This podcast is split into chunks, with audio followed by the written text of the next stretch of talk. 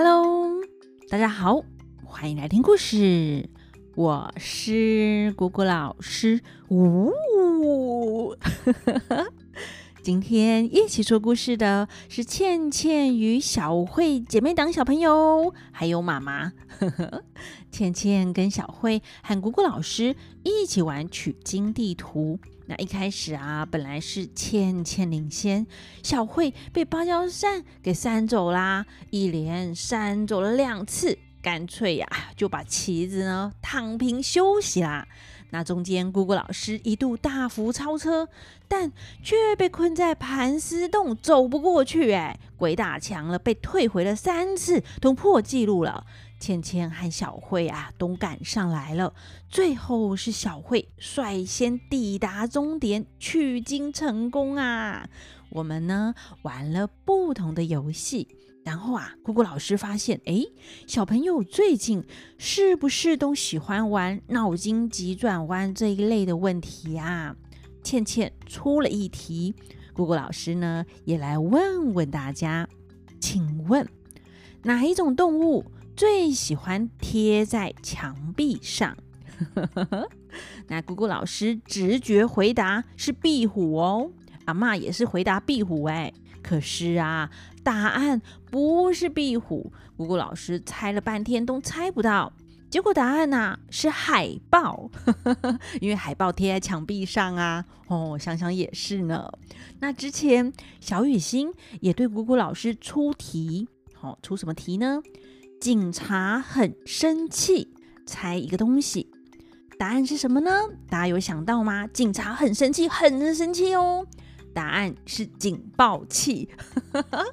姑姑老师啊，听到答案后就一直笑。大家的题目都很有趣呢。那我们也赶紧来听一样很有趣的《西游记》。今天要讲的是太乙救苦天尊。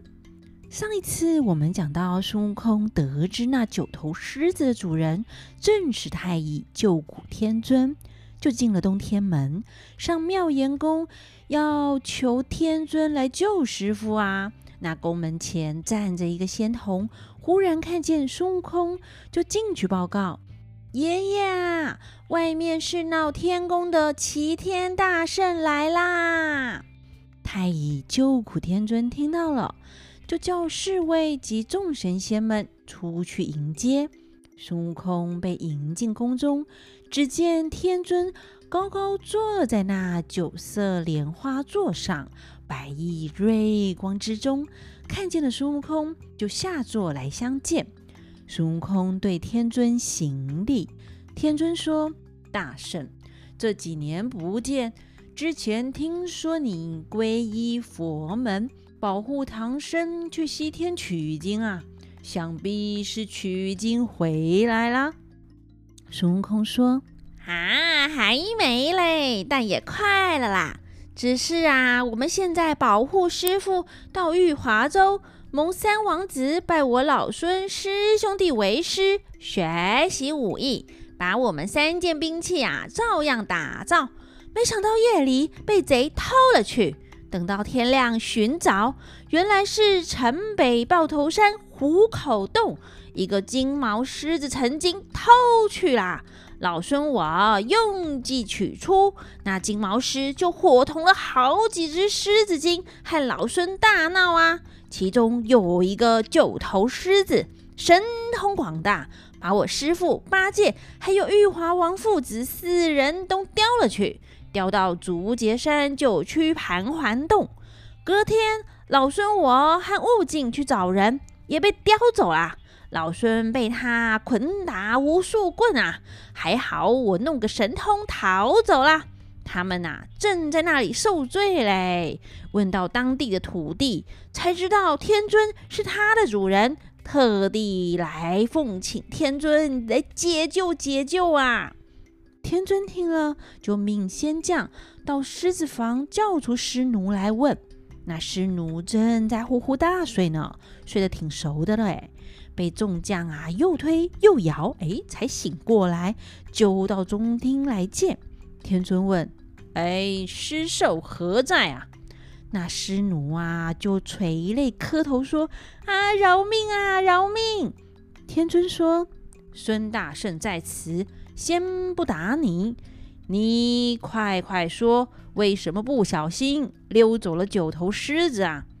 师奴说：“爷爷啊，我前天在大千甘露殿中见到一瓶酒，嗯，就偷偷去喝啦。”不知不觉就沉睡睡着了，门门忘了上锁，所以溜走了狮子啊。天尊说：“那酒是太上老君送的，叫做轮回琼意，你喝了该醉上个三天不行。那尸首到今天走失多久了？”孙悟空说。啊，根据土地说，他前年下凡，到今天大约啊也两三年啦。天尊笑着说：“哈哈，是啦，是啦，天宫里一天，在凡间就是一年。”对师奴说：“你呀，先起来，饶你死罪，跟我与大圣下凡去收他来。”你们其他众仙都回去，不用跟随。太乙救苦天尊就和孙悟空、师奴脚踏祥云，一路来到了竹节山。只见那五方揭谛，六丁六甲，山神土地东来迎接。孙悟空问：“啊，你们在此，那妖精可有伤到我师父吗？”众神仙说。那妖精啊，只是发了顿脾气就去睡啦，更不曾动什么刑罚。天尊说：“我那元圣儿也是一个修行多年得道的真灵，他喊一声呐，上通三圣，下彻九泉。孙大圣啊，你去他门前所站，引他出来，我好收服他。”孙悟空听了，就举着金箍棒跳到了洞口，大声骂：“啊！破妖精啊，还我人来！破妖精，还我人来！”一连叫了好几声，那老妖睡着了，没人回答。孙悟空急起来，举起金箍棒往内打进去，嘴里不停地喊骂。那老妖啊，才惊醒过来。睡到一半被吵醒了，当然生气呀、心中大怒，爬起来大喝一声：“来战！”摇摇头，便张口来叼。孙悟空回头跳出，妖精赶到外边，大骂。谁吼？哪里走？孙悟空站在高崖上，笑着说：“哈哈，你还敢这样大胆无礼？你真是啊，不知死活嘞！这不是你老爷主公在此吗？”那妖精赶到崖前，早被天尊念成咒语，凶他说：“元圣儿，我来了。”那妖精啊，认得是主人，不敢挣扎，四只脚趴在地上，只是磕头。旁边跑过狮奴，一把抓住九头狮子脖子后的毛，用拳头打上个百十下，口里骂着：“嗨呀，你这个畜生啊，如何溜走，叫我受罪啊！”那尸首闭上嘴巴，不敢说话，也不敢乱动。师奴打着打着，打到手酸了，才停住，就将锦灿安在他身上。天尊急了，叫了一声“走”，他就纵身架起了祥云，直接转回妙严宫去了。孙悟空对着天空谢了谢天尊，就进入洞中。先解开玉华王，再解开唐三藏，接着又解开了猪八戒、沙悟净，还有三个王子，一起收他洞里物件，小小婷婷全都带出门外。猪八戒就取了些枯柴，前后堆上，放起火来，把一个九曲盘桓洞烧做个乌焦破瓦窑。孙悟空又请众神仙各自回去，还叫土地继续在这里镇守。又让猪八戒、沙悟净各自施法术，把玉华王父子背回玉华州城。他自己呢，就扶着师傅走，没多久就回到了州城。后妃官员都前来迎接，天色啊也已经晚了。玉华王命人摆上了斋宴，所有人都好好的吃一顿。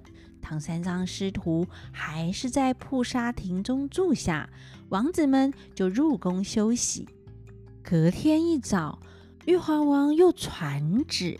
大开筵席，孙悟空又叫屠夫来，把那抓来的六个狮子都杀了，连同那黄狮子都剥了皮，将肉安排将来享用。玉华王就命人把这些狮子肉分给州城内外居民人等，每个人都吃上一点，一来尝尝滋味，二来压压惊恐。那些家家户户、一家老小，无不瞻仰孙悟空的确是完成对玉华王的承诺，帮他斩草除根了。又见那些铁匠啊，终于打造完成三件兵器，对孙悟空磕头说：“爷爷啊，小的们都完工啦。”孙悟空问：“嗯，各重多少斤两啊？”铁匠说。